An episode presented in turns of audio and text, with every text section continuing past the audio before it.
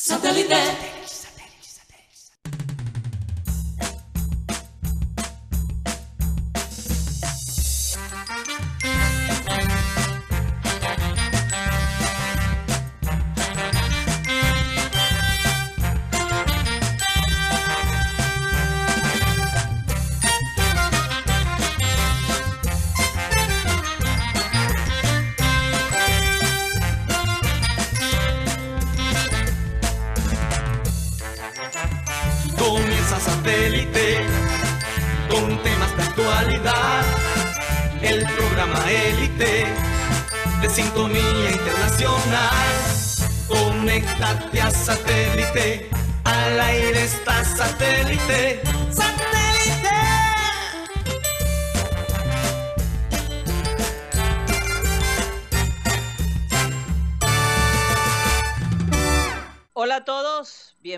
Bienvenidos a programa Satélite. Muchas gracias por estar con nosotros el día de hoy. Contenta de verdad de poder estar con ustedes. El viernes estuve escuchándolos, pero después me perdí la mejor parte, aparentemente. Hicieron de las suyas en la segunda hora. Pero yo vi el, no, no, no crean que no vi el programa. Dios mío, se me pusieron los cachetes rojos. Menos mal que yo no estaba allí.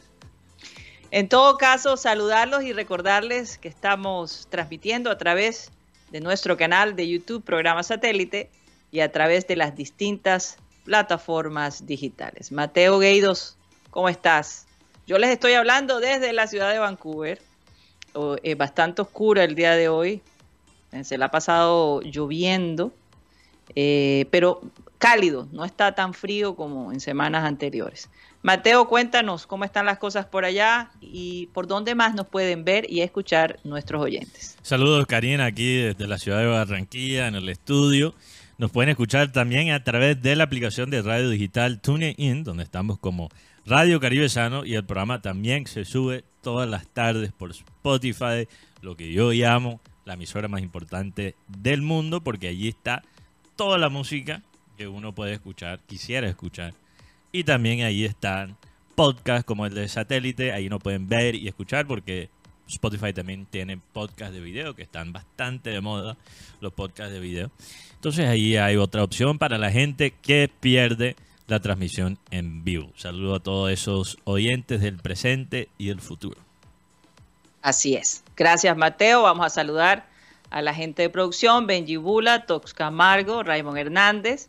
Allá en la ciudad de Barranquilla, en la mesa está Mateo Gueidos, Benjamín Gutiérrez, Juan Carlos Rocha, que nos tiene mucha información el día de hoy, y quien les habla desde la ciudad de Vancouver, Karina González. Vamos a iniciar nuestro programa, como siempre, con la frase acostumbrada, y esta dice así. El que tarda en airarse es grande de entendimiento, mas el que es impaciente de espíritu enaltece la necedad. Proverbios 14, 29. Hoy, hoy decidirme con, este, con estos proverbios porque honestamente, eh, como quisiera que, que las cosas eh, se manejaran de una manera diferente con, con el equipo junior. Yo sé que el partido de ayer estuvo medio aburrido. En algún momento eh, la gente muy desanimada en el primer tiempo.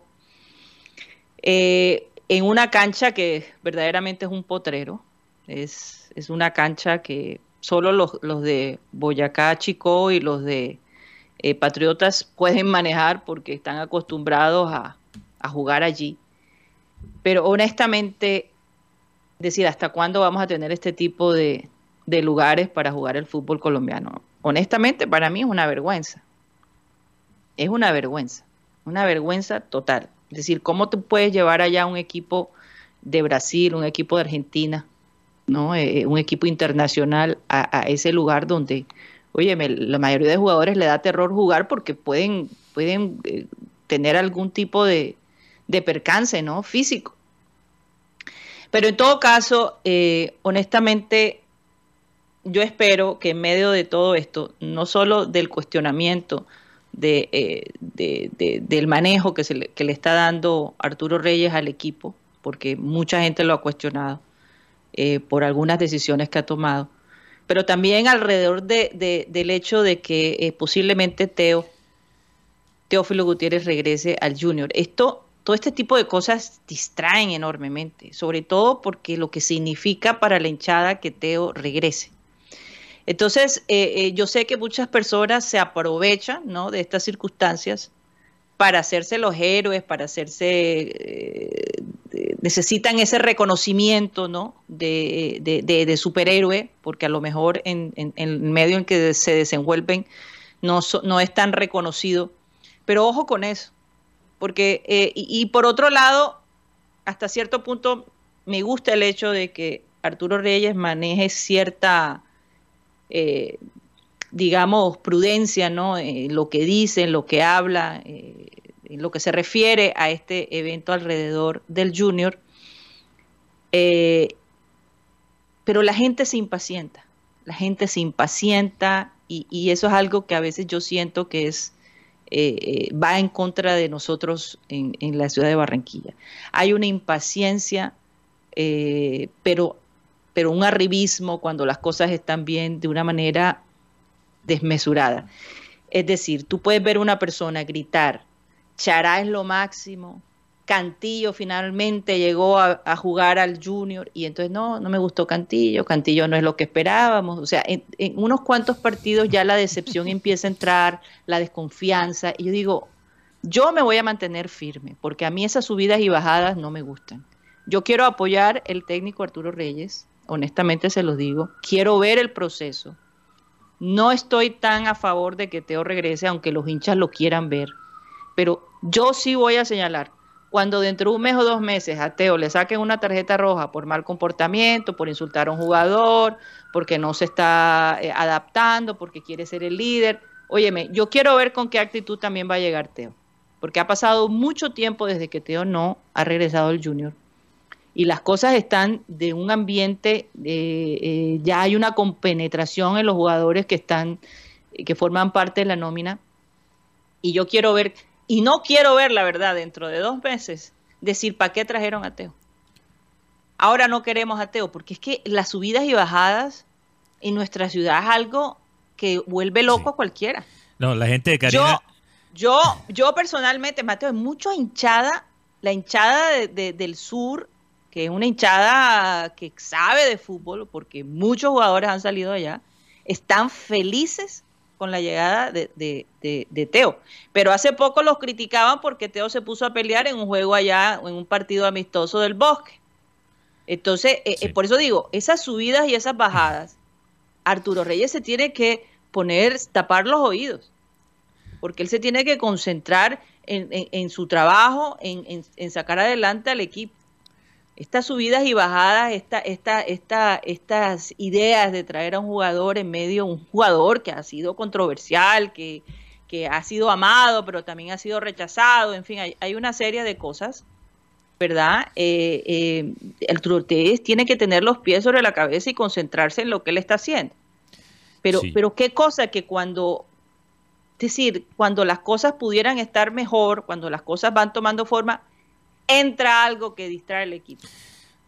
Karina, la gente que está diciendo en estos momentos que no se puede criticar para nada el regreso de Teo serán los primeros en, criticar y perratear a Teo si él no llena la expectativa. Porque ahora mismo ese es el sentir que hay por las redes sociales.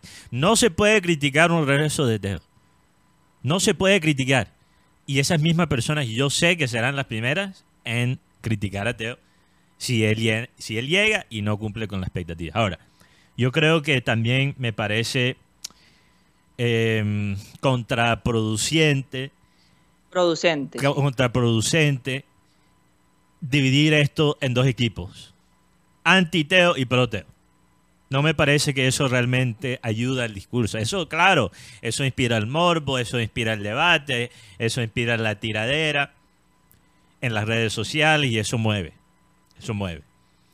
Pero no creo que, que ayuda ahora mismo realmente a analizar cuál es la verdad. Porque yo veo, analizo el regreso de Teo y veo pros y contras. Como todo, todo tiene sus pros y contras. Y ahora mismo el los directivos, los que realmente inciden, los que realmente toman la decisión, porque no hay que confundirse, hay eh, directivos secundarios y hay directivos que realmente son los que toman la decisión final. Yo creo que a veces nos confundimos, pero así se manejan las cosas en el Junior. Los que realmente toman la decisión, que no es Arturo Reyes, que yo no me voy a comer ese cuento porque no han tratado de vender esa idea. No, la decisión es del técnico.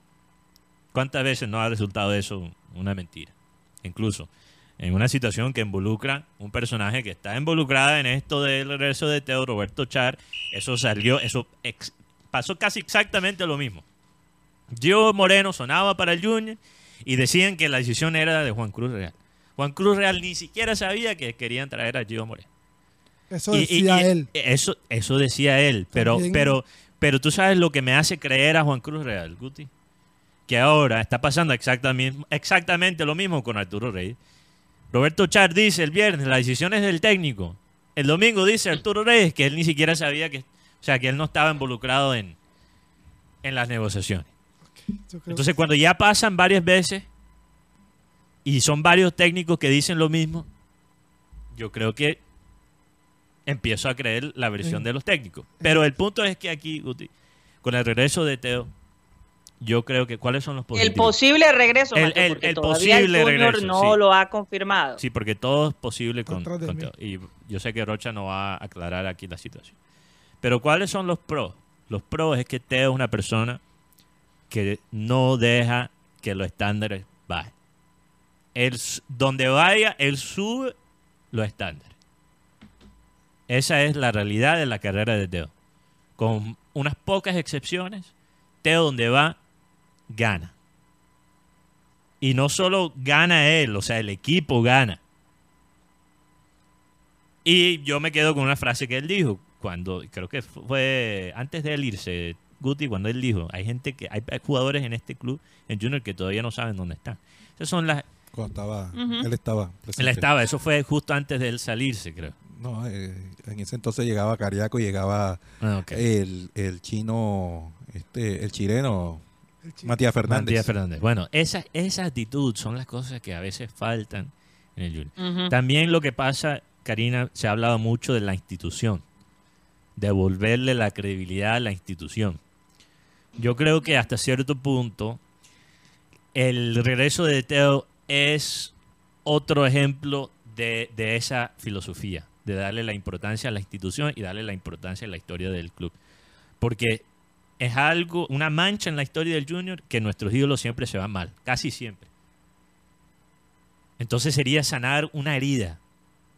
Por primera vez, realmente ver la intención de Junior sanar una herida. Ahora, sanar una herida quizás con billete. O sea, tampoco hay que ser tan ingenuo. Esto también es un negocio. Y a ciertas personas le conviene este posible regreso de Teo. Eso es claro. Pero para la hinchada creo que sería algo bonito ver a alguien como Teo retirarse con el club. Entonces, eso- Mientras, mientras Teo, mientras Teo esté produciendo jugadas, mientras Teo esté exacto. Pero ahora, goles. Porque como Teo se vuelva un obstáculo, sí. Un obstáculo, entonces no quieren ver a Teo. Pero si Teo se vuelve un obstáculo, ¿de ¿a quién cae la culpa, Karina? No va a caer al Teo. No, va a caer Arturo Va a Reyes. caer Arturo Reyes. Justo o injusto va a caer Arturo los, Reyes. los sientan. Yo creo que sí. es, es así. Sobre el otro tema de los, de los ídolos que estaba viendo la lista, no olvidemos que los dos máximos ídolos de Junior está- podrían estar juntos. Y- porque The Last Dance, un baile final en Selección Colombia, en Barranquilla. Los dos máximos ídolos del Junior. Guti, ¿Tú consideras que Teo y Vaca son Sí, los dos Para máximos mí sí. de Y toda la historia? No, de los máximos ídolos de Junior de la historia, sí, claro. Y, me, y si quieres llevamos esto al tema con la gente de las redes, Usted tiene ganas de pelear hoy. porque yo siento que si a Vaca le faltaba algo para ser uno de los más grandes ídolos de Junior, lo consiguió en el torneo pasado. Ahora, algo que me preocupa del, regreso de Teo. No todo es blanco y negro. Uno puede ver lo positivo y también ver las preocupaciones. No hay que menospreciar es- esas preocupaciones. La serie, la lista larga de preguntas que genera un, un regreso de Teo. ¿Quién sería el capitán del equipo? Primordialmente. Si regresa Teo, y no digo que esto esté mal, pero ¿quién es el capitán del equipo? Ok. Uno. Mateo, ¿seguirá siendo vaca? Total. Didier Moreno. No, Gabriel. Fuentes, señores, por Gabriel favor. Fuentes. Por favor, No, mi mi- mi- capitán pero, Gaby pero, Fuentes. pero es una buena pregunta, porque yo tengo que pensar que si, por ejemplo, cuando Viera era capitán y estaba Teo, ¿quién era el capitán sentimental para el? Era Teo. No era Viera. Viera no era el capitán cuando estaba Teo. Tenía la cinta de capitán, pero no era el capitán. Entonces será algo y una situación parecida con Vaca, porque creo que la hinchada Eh, Es pondría- válida tu pregunta. la hinchada pondría a Teo como el capitán. ¿Y cómo se va a sentir Vaca? ¿Cómo va a navegar Vaca esa situación? Después de haber ganado el título del semestre pasado. Honestamente, Entonces- Mateo, cualquier cosa que digamos en este momento Son es pura especulación. Yo, yo quisiera que Juan Carlos Rocha nos aclarara cuál es el porcentaje de que Teo de verdad regrese. Si lo sabes, ¿no? Eh, porque me dijiste, eh, te hice la pregunta y me dijiste, eh, ve satélite. ¿Cómo les parece? Así- Escucha así- satélite. ¿Qué tal? Escucha satélite. Entonces yo quiero que tú me digas qué tan cerca está la posibilidad de que Teo llegue, porque es que de verdad que distrae. O sea, hay muchas cosas de qué hablar y entonces ahora Teo es eh, eh, el tema de, de- de conversación de todos los programas cuando hay otras cosas de qué hablar, ¿no? Eh, y, y quién sabe si de verdad se dé, porque yo hay- todavía yo tengo mis dudas. Adelante, Juan Carlos Rocha. Eh, antes de hablar, quisiera que presentaran el libro de Rochete. Uy, ponme la cortina. Sí, porque Está gordo el libro. bastante gordo y es desde el viernes después de las 6 de la tarde. Usted- Nos va a dar todo el cronograma de... Sí.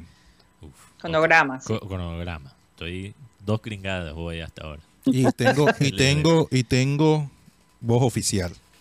Vos, ofi- o sea, tienes un audio. No. Ah. Eh, video. Estamos en video, estamos en televisión. Ok.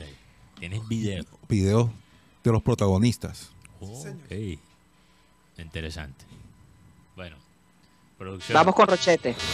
A partir de este momento comienza el libro de Rochete. Rocha, grande Rocha. Todos hablan de que la decisión pasa por el técnico.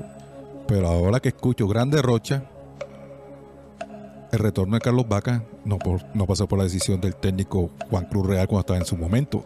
Recuerden que Juan Cruz, con argumentos, manifestó que no estuvo de acuerdo con la llegada de Carlos Vaca.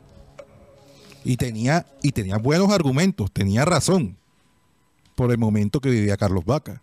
A pesar de todo eso, los directivos trajeron a Vaca. Y él lo manifestó por eh, a Juan Cruz Real, que era por tema de marketing. El día viernes, cuando terminamos satélite, ¿qué es cierto lo de Teo? En este momento no tenía nada, o sea, nada, nada, nada. El viernes me encontré con mi amigo Juancho Abuchaybe. Saludos a Juancho. A Juancho, este, ¿cómo vamos al tema del mundial de tenis? Tal, tal, tal. Y terminamos hablando del tema de Teo. Ojo, que se está tocando el tema de Teo. Y enseguida, en serio, sí. Chillo, ¿cuándo te he dicho una mentira? ¿Tú sabes cómo habla Juancho? Saludos. Mejor no contestar esa pregunta. Lo cierto fue que el viernes estaba el máximo dirigente en su casa, en la mecedora. y, le llegó un, y le llegó un mensaje al celular. Empezó a leerlo. Fue un mensaje que le tocó la fibra al máximo dirigente. Con respecto a la, al tema de Teofilo Gutiérrez. Ve, este muchacho se quiere quedar, siente la camiseta. Ve, este muchacho se compromete a portarse bien, pide perdón, que le hagan un contrato por comportamiento de un mes, de 15 días. Usted, no,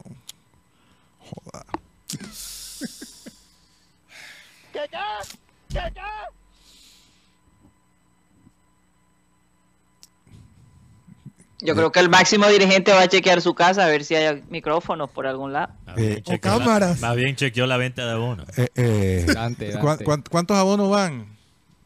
12 mil. En ese entonces, 12.500, ¿dónde fue? Ya van 13 mil. Ah, subieron. 500, van 13 mil. Al echar el, el alcalde,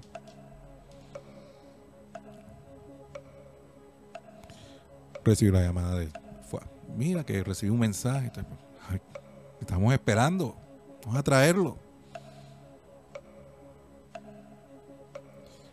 es que Antonio tú sa- An- yo hablo con Antonio Antonio está esta posibilidad trae a Teo tenemos que impulsarlo Eh, hay que hay que estas fueron las palabras Hay que vender, hay que vender. Eso es lo Ah, que le gusta a Antonio. no. Hay que proteger a nuestros ídolos. Mira lo que pasó con Viera. La imagen que tenemos que Junior no protege a, sus ídolos. Y qué mejor que Teo comience aquí y muera aquí, en el Junior. Eh, bueno, yo estoy alejado. Háganlo. Sí, sí, sí, sí, sí, lo que ustedes digan. Eh, la verdad es que una parte de los directivos lo quieren. Inclusive, eh, Teo recibió una llamada de, de, de uno de, los- de, de Ares. Le dijo que iba por buen camino, que, se, que espere la llamada. La llamada aún no ha, no ha sucedido. La intención es tenerlo eh, en el Junior, traerlo. Y hace un momento, antes de venir aquí al estudio, me encontré con Fuachar. Por eso no almorzaste. Por eso no almorcé. Eh, y esto fue lo que nos respondió con el caso de Teófilo Gutiérrez. Véalo aquí en exclusiva. El tema de, de cómo van los, el tema de los abonos, el tema de que el-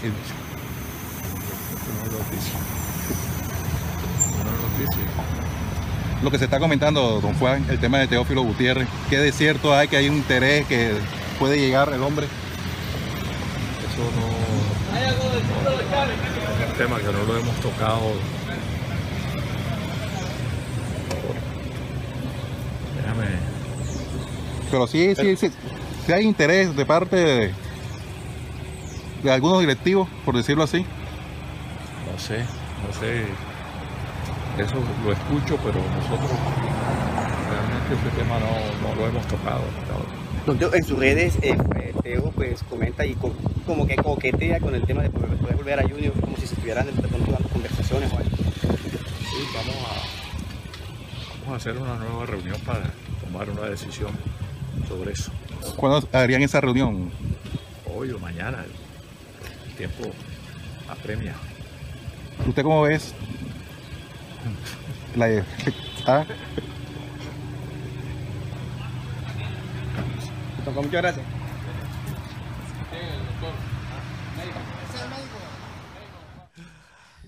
ahí estaba eh, el, máximo, el máximo dirigente del Junior de Barranquilla. ¿No sabe qué decir? No, no sabe qué decir. No, cuando llegué me dijo, Está no, no tengo, no tengo noticia, Rocha. o sea, que, que, que no hay noticia. Yo, eh, relájate, relájate, espérate. Y empecé a grabar. Eh, Por eso cuando tú le preguntaste sobre los abonos, él dijo, eso no es noticia. Eso no es noticia. Oye, O sea, él me- eh, te- o sea, básicamente lo que te estaba diciendo, me perdonan aquí la expresión, ¿por qué me viniste a la casa a joder la vida? Es Ah, correcto. Es correcto. que no ha es pasado nada. Es, correcto, pero no ha pasado nada, pero ha pasado de todo. Estilo Wedekin, Rocha. oye, oye, Rocha, pero yo vi No, pero una por lo menos a mí me atiende. Ah, Wedekin. No, por lo menos a mí me atiende. Saludos a René Guadique. Por lo menos a mí me- es que uno sabe en, en qué- en- en- ¿cómo que dice? ¿En qué la modo? marimonda sabe en qué trapo, en qué, ¿En qué palo, palo trepa. trepa? Ah. Eh, lo cierto es que sí va a haber una reunión porque María, que ¿cómo, cómo, cómo decirlo? Se está hinchando la pelotica. El tema aquí es que se lo van a decir a, a Arturo Reyes. Arturo Reyes hoy que llegó del aeropuerto no quiso hablar ni quiso dar su opinión. Eh, van a decir Arturo Reyes que está la posibilidad de traer a Teófilo Gutiérrez, inclusive jugadores referentes del club. A ver qué piensan bajo esta situación, esta circunstancia. Pero, Los- pero, Roche, perdón, un paréntesis. Qué bueno que están pensando de una forma tan abierta, incorporando figuras de la historia del club realmente armando como un comité, porque lo preocupante es estos personajes que son, eh, ¿cómo se dice? Remoras, este animalito. Lampreas. Lampre- hay- ¿Tú sabes la remora, Rocha? ¿La qué? Remoras. Las remoras son los... Parásitos. son- Ah. No, no son parásitos porque eh, La- Mira, eh, eh, por lo menos la ballena. viven del tiburón. Ah, eh, exacto. O- hay unos peces que viven lo que, Exacto. lo que no se come el tiburón o lo que bota el Exacto. tiburón ellos lo van piel. Se La piel. montan en la aleta Claro, y van coman ahí. de la piel muerta del tiburón. Bueno, el Junior tiene sus remoras. Entonces no se están, me gusta que el- la directiva no se está dejando llevar propiamente de las remoras. Van a tomar la decisión si es la decisión adecuada, es lo que yo siento. Pero hay un directivo que dice, ven acá, esta es una decisión corporativa. que no le guste, no le gustó, pero igual todos tienen que rendir. Igual no todos los que están aquí en Junior no ganan ni uno ni dos pesos. Tienen que ser responsables y profesionales. Pero el se- el Oye, pero, pero eh, Juan Carlos Rocha, el sueldo de Teo, ¿de dónde lo van a sacar? ¿De la venta de los, de los abonados? Teo se va a regalar. No, eso, eso no hay problema. tendrá eso es lo de menos. Eso es lo de, bastante, eso es lo de Teo, menos. Karina. Eso es lo de menos. O sea, a Teo ya le hicieron una oferta y Teo dijo, eh, sí, sí, sí, sí, sí, sí. Total de estar, voy para eso. de los 40 mil dólares que se va a ganar Junior por la venta de C3 a, a estudiantes de La Plata. Mm, ah, bueno, buen punto. Bueno, lo, cierto es que eh, se está a la espera de la llamada ganadora eh, de parte de Teófilo Gutiérrez, a ver qué, qué decisión toman al respecto a, lo que acaban de, observar, que va a haber una reunión. eh, la reunión va a consist- van a estar, la idea es que estén los directivos, el cuerpo técnico, Arturo Reyes y algunos miembros de, de la plantilla tiburona, lo más referente, no sé, me imagino que debe estar Vaca, debe estar Rafa eh, Pérez, Rafa Pérez, lo mismo eh, Chará, eh, el Mele. Hay un nombre que has dejado por fuera en todo esto. Didier Moreno. Rocha, ¿Quién? el nieto. John Arturo. ¿Dónde figura John Char Warner en todo esto de- del regreso de Teo? ¿Qué él? ¿Has escuchado algo No, de eso? no, no, la verdad no, no he escuchado nada. ¿Por ¿Cuál- qué no ha es el figurado? Porque eh, hasta ahora, el hombre estuvo se en puede decir en, Bogotá. lo- en los seis meses, en los últimos seis meses, ha sido la voz más importante fuera de Fuad. Sí, pero aquí cuando el tema eh, es cuando, cuando hay de pronto un referente, una figura, un ídolo, como esta talla, eh, eh, es como difícil de ignorarlo. Y más que todo cuando ya de pronto un acercamiento. Anteriormente a, a uno eh, uno le preguntaba al máximo dirigente de porteo y eso le arrugaba Cerraba la puerta. le cerraba la puerta. Bueno, tuve que escoger rabia a, a Toño Char, háblale de Teo. ¿A quién? A Toño Char. En serio. No, pero ya él dijo que él ya no está involucrado No, en sí, eso. sí, sí, Pero en el caso de John Char, en la rueda de prensa que de, de del equipo, habló que sí hubo un acercamiento con Teófilo Sí, Gutiérrez. pero eso es Sí, pasado. pero en esa estamos época, hoy. Estamos época, hoy. ¿sabe? Hoy en día. El pasado sábado me encontré con Roberto Char, eh, uno de los accionistas, ay, uno de los accionistas mayores. Mire, es Pluma Blanca. O sea, no tan Pluma Blanca, es Pluma Gris. Pluma Gris. Sí, Accionistas mayores del Junior. Sí, porque recordemos que su, No. papá, su papá No falleció. sí, Eh, es pero un, no es un accionista menor importante, digámoslo así, porque no, no, puede ser... no, ya, no está- ya no es menor importante. Él está del mismo nivel de Fuachar porque co- recordemos que su papá falleció y al fallecer su papá, él Ah. quedó con en el puesto de... De las acciones Simón, papá. de- de- O de sea, las acciones. eh, y ahora en adelante va a estar muy pendiente o va a hacer acompañamiento con John Char en la, en la parte administrativa, en, la- en las decisiones gerenciales también. Él estuvo despidiendo el equipo el pasado sábado antes de viajar a Tunja. Eh, él lo manifestó, eh, todo pasa por la decisión del técnico. Aquí lo cierto es que hay una parte que lo quiere, otra parte que no menos lo quiere, la otra parte le da igual. Oye, pero per- per- per- permite un momento, Juan Carlos Rocha. ¿Quiénes son los máximos accionistas del Junior? El grupo olímpica.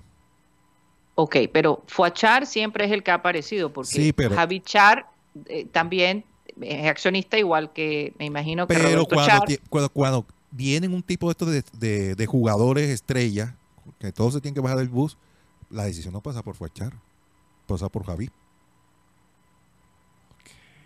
Y- y Por el- eso digo, ellos son los silenciosos, no se escucha nada Eh, sobre no, ellos. no se escucha nada siempre se escucha ¿Por qué el máximo dirigente es Fuachar, eso es lo que Una- siempre se menciona. Por eso quiero entender Sí. quiénes son los Cuando- dirigentes que inciden en el equipo y que pudieran aparecer de manera silenciosa, porque esto de Roberto Char realmente me sorprende. Es la primera vez que escucho que tiene tanto poder como Fuachar. Sí, sí, claro. Y, y la Cuando última vez que lo escuchamos, Siempre ha dado la cara. la, la última vez que, que lo escu- que escuchamos de Roberto Char en tema de Junior fue el fichaje abortado de Gio Moreno. Eso fue Sí. la última vez que Total, sonó Roberto Char, única. porque Roberto Char, en cuanto del ámbito deportivo, es Caimanes. Es Caimanes, correcto. Es Caimanes. Entonces, ¿por qué ahora Roberto Char habla?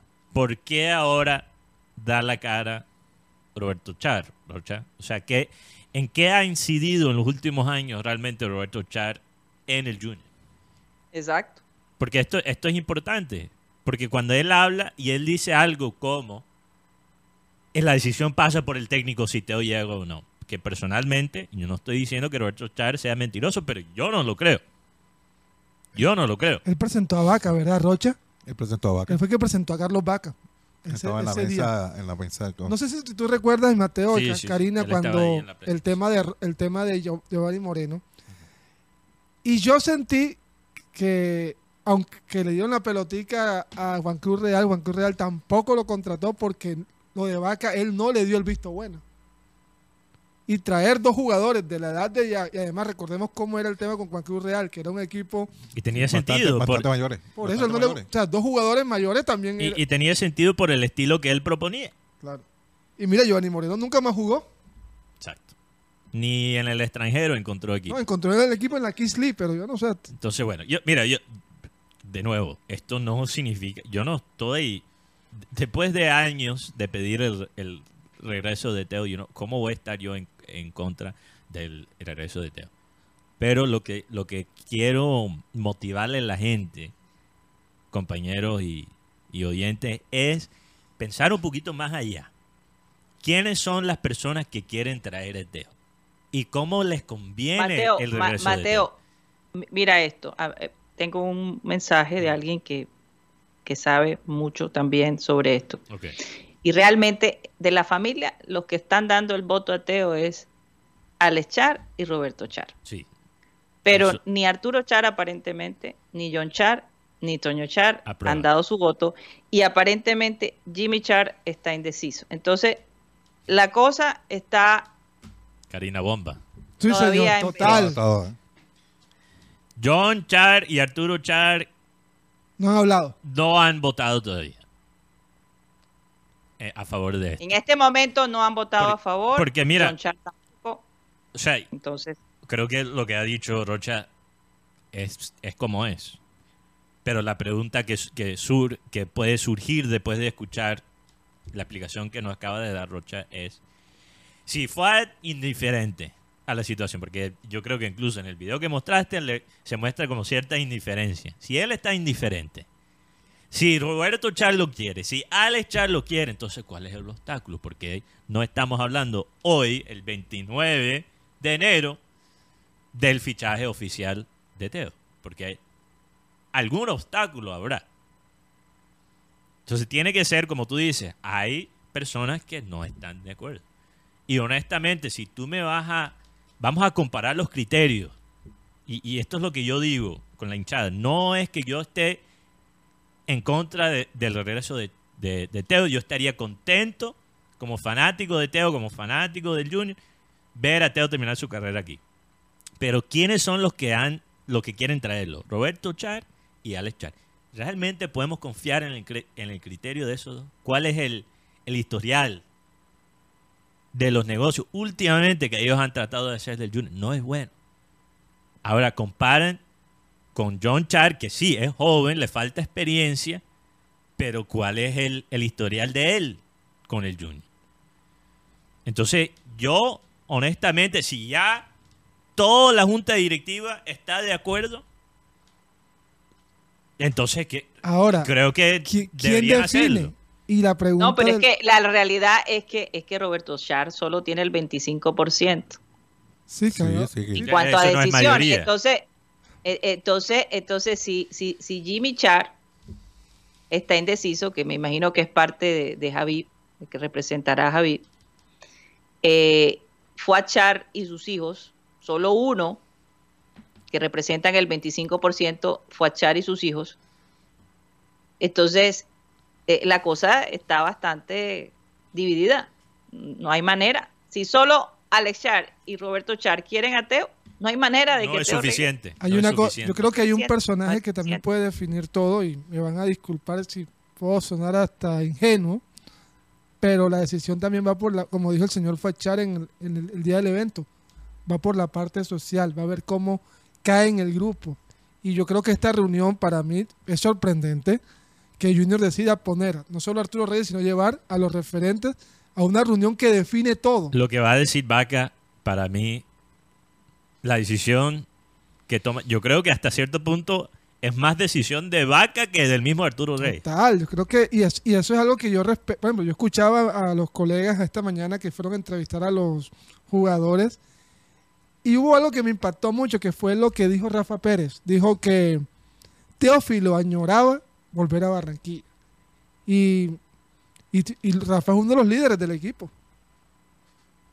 Así que bueno, como dice Karina, la directiva... No, perdón, Farid, eh, eh, eh, Jimmy Char representa a Farid, Farid, Char, que ya Farid. falleció. Sí, Sí, sí. sí. Y, y, y, y Roberto Char representa a Simón Char, que ya también falleció. Entonces, mira, este, esta Correcto, situación de sí. Teo es tan interesante porque realmente es una oportunidad para que la hinchada se dé cuenta de cómo se manejan realmente las cosas en el club. Porque hasta cierto punto, Rocha, no sé si estás de acuerdo, pero el semestre pasado fue un poquito una excepción a la regla. Porque dejaron, bueno, el Junior estaba medio jodido, el Junior estaba, no había entrado a los cuadrangulares, eh, no había mucha expectativa. Cuando regresó Arturo Reyes, porque ya estaba en la nómina, ni siquiera los mismos directivos daban un centavo por el, por el equipo. Entonces, básicamente dejaron a John Chad trabajar. Le, le dejaron al nieto el, el juguete que nadie quería, porque en ese momento no vendía para ellos. Y ahora que ganó, ahora pero, que ganó, pero ahora, todos quieren tajada ahí. pero eh, ahora que, todos el- quieren que- protagonismo. exacto, pero ahora que hay la euforia de nuevo alrededor del equipo, ahora que la gente se mueve por el Junior, ahora que regresaron las figuras, allí las remoras regresan a comerse la piel muerta del tiburón, porque ellos viven del tiburón, no son el tiburón, viven del tiburón. Entonces, esto, esto es para que ustedes, oyentes y, y los que siguen el equipo, se den cuenta. Así se maneja el Junior. Y por eso el Junior siempre avanza hasta cierto punto. Siempre pega la cabeza con el techo. Porque estos conflictos son los que no permiten que el club crezca. No permiten que el club encuentre su identidad corporativa.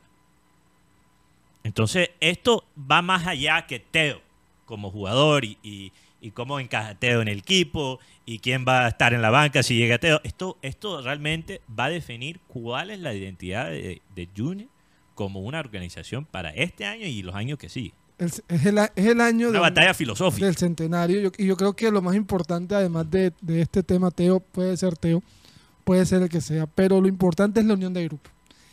Y una de las cosas que yo más admiré de este equipo campeón, además de la resiliencia, como dice Karina, la unión de grupo. Porque sabemos que de afu- hacia afuera la gente tiene, tiene una, una idea de Teo que es rompecamerino. Pero lo que yo he podido indagar y averiguar hablando con jugadores, sí. Teófilo Gutiérrez no, no rompe camerinos, solamente que Teófilo tiene un, un carácter que hace que el camerino se fortalezca más. Y el que no esté de acuerdo, que se vaya. Hay un oyente que dijo, Teo es. Es- Esquizofrénico. Esquizofrénico. Esquizofrénico. Es No esquizofrénico. Esquizof- Está mal no escrito. puedo decir, sí. Esquizofrénico. Esquizo. Sí, me Esquizofrénico. molató sí. el- porque el, el usuario lo, lo escribió mal. Esquizofrénico.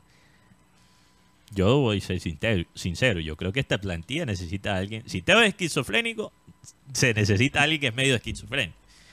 Todos los jugadores que tenemos en este equipo son buenas personas, son jugadores dedicados, son disciplinados. son- Yo creo que a este equipo lo que le falta es un poquito de esquizofrenia. Yo quiero una combinación entre Germain y Narváez, es lo que necesitamos. Entonces, en ese sentido, yo creo que lo de Teo es, es un plus para el equipo. Pero lo que me preocupan son la lista de preguntas que hay que contestar. Oye, vamos, alguien en el chat sugirió, Mateo, que hiciéramos una encuesta Sí. en los oyentes. Si quieren a Teo o no lo quieren en el equipo. Sí, vamos, a Vamos, hacerlo. vamos a hacer, vamos a hacer esa encuesta. Pero eh, honestamente, mm, yo creo que esto distrae de toda la situación que está pasando en el Junior. Esto distrae. Y, y hasta cierto punto Arturo Reyes debe estar pensando que se sigan distrayendo con la traída de Teo. Está buena. Sí. Yo, yo me voy a encargar de seguir aquí trabajando, como debo seguir trabajando, debe tener concentrado el equipo, no vean redes sociales, vamos a concentrarnos, si Teo llega, chévere, y si no llega, también, porque el equipo sin Teo ganó la liga, ¿verdad? Ese es un equipo que puede hacer cosas, con los refuerzos que se trajo, se pueden hacer cosas, y, y, y ajá, bueno, estamos de tercero, sí, estamos de tercero, pero ¿quién de que ha quedado de primero en la liga ha ha ganado la liga? ¿Deberíamos hablar de eso, Benjamín Gutiérrez? Hace Es rato, ¿no? difícil. No, hace rato no Hace- se da. Hace rato no se da. Entonces, que estén de tercero, cuarto, mientras estén en los ocho, no hay ningún problema. Yo creo que aquí es reforzar, crear la, la- la seguridad en el equipo, eh, de ser un equipo fuerte, porque lo son, y no se les olvide nunca eso, son un equipo fuerte, de reforzar la mente, de no distraerse y concentrarse en lo que tienen que hacer. Yo creo que deberíamos hacer un corte comercial, ¿les parece? Como para refrescarnos un poco. Claro. Como usted diga. Vamos a un corte comercial y ya regresamos.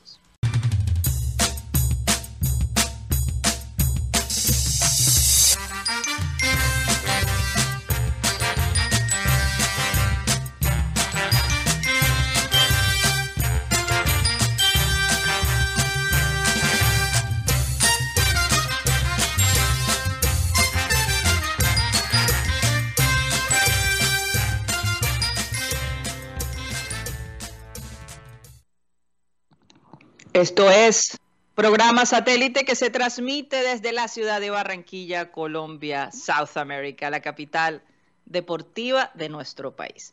Y estamos a nombre de Unilegal, esta empresa en el Caribe colombiano que te puede ayudar si tienes un problema legal.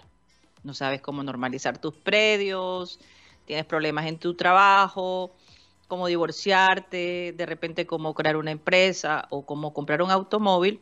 Unilegal te puede asistir. Llámalos al 302 656 Ay, Dios mío, 9616. 302-656-9616. Allí eh, te atenderá un asesor, el costo 35 mil pesos. Y bueno, definitivamente algo bueno puedes sacar de esa conversación. Unilegal. Y estamos a nombre también de We Travel, esta agencia de viajes que se la trae todas. Mateo Gueidos, cuéntanos, ¿qué tiene We Travel por estos días? Sí, saludos a la gente de WeTravel, esta empresa aliada de satélite.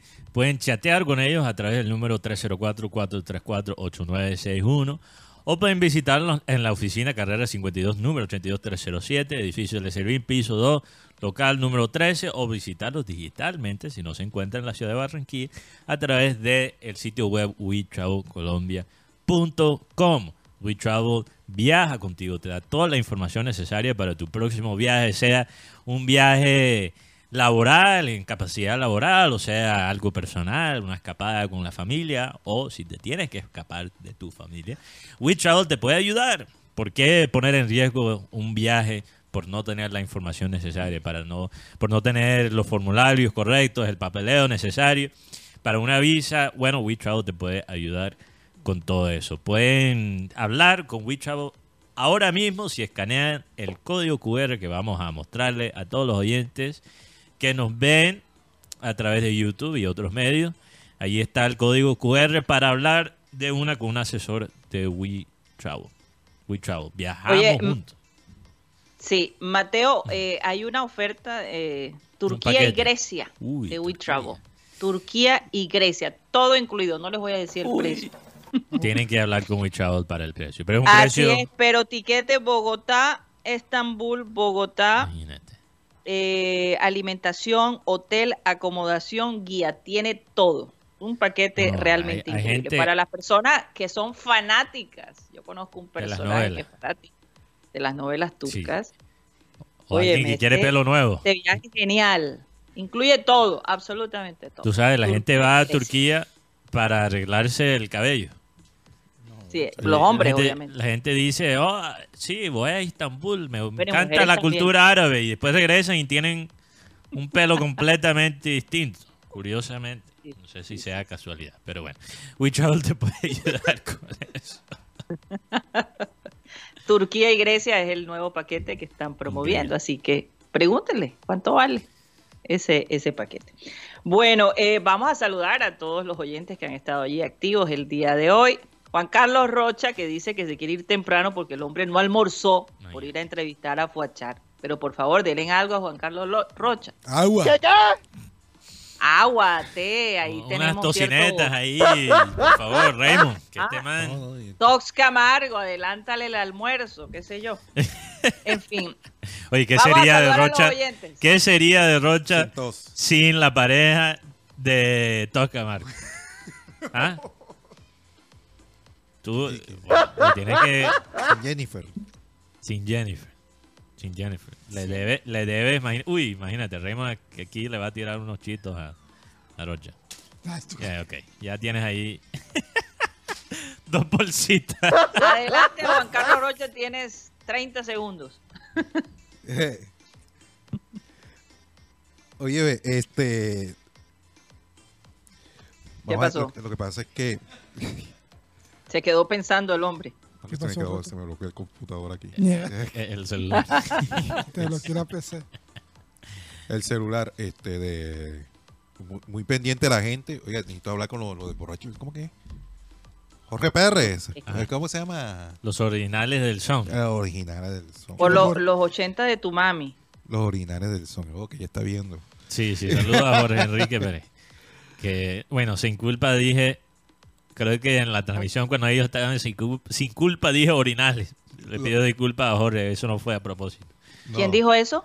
Yo, sin culpa, dije Ah, orinales al aire, en vez de originales. O quizás sonó así, quizás sonó así, Sonó por- así, porque sonó estaba así. por llamada. Entonces le pido disculpas. oye, a- qué lástima que no voy a estar en el cumpleaños de Nubia. Me hubiera encantado que me invitaran. Ay.